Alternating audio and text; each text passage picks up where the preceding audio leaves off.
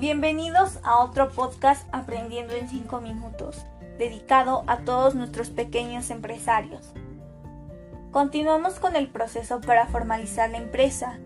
Como vimos anteriormente en el podcast, son los trámites de autorización de uso de denominación o razón social y el acta constitutiva.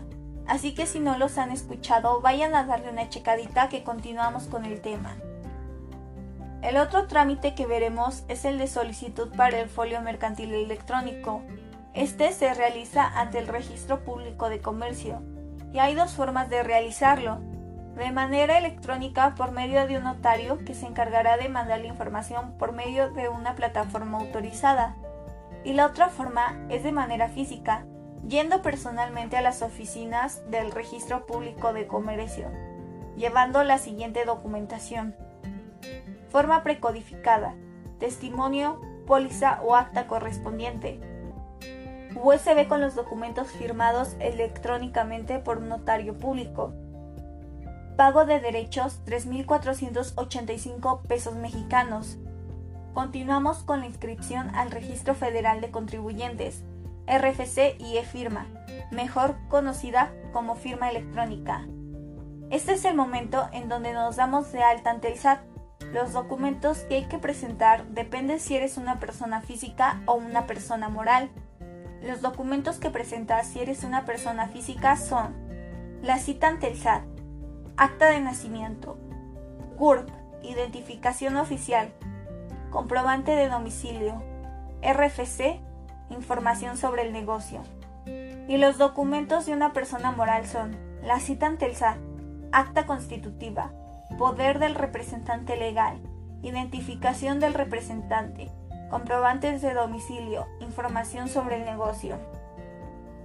Para este punto te puedes asesorar con un contador para saber a qué régimen perteneces y les pueda dar una atención personalizada.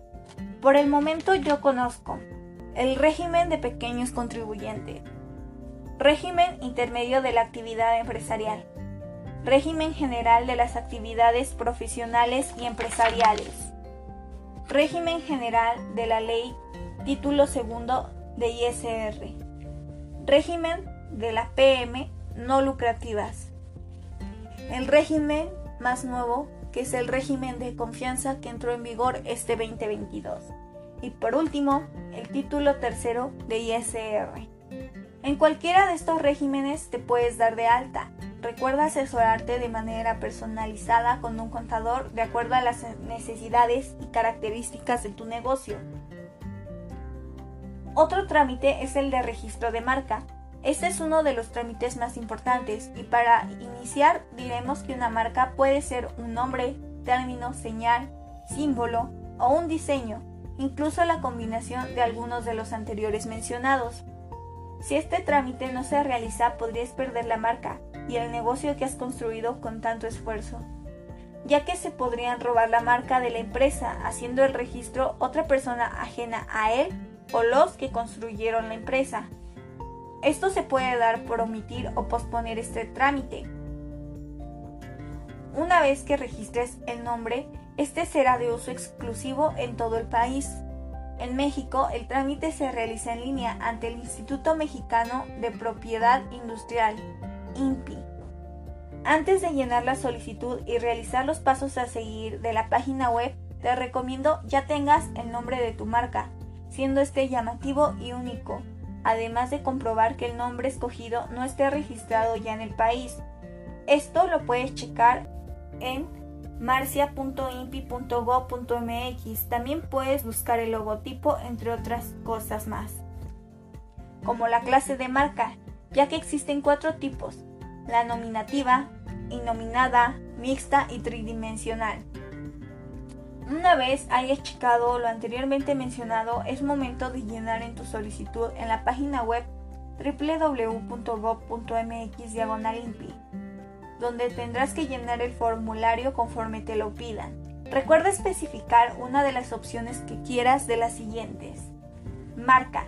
Esto incluye la marca y el logo. Marca colectiva. Se usa cuando se registran asociaciones. Aviso comercial.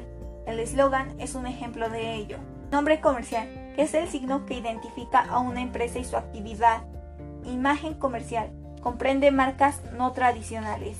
Si bien todavía no hemos acabado de comentar todos los trámites que se tienen que llevar a cabo para dar de alta formalmente un negocio, sí se nos ha terminado el tiempo. Pero no se preocupen, en el siguiente podcast los terminamos de mencionar. Esto ha sido todo por hoy. Nos vemos en otro podcast aprendiendo en 5 minutos. Hasta la próxima.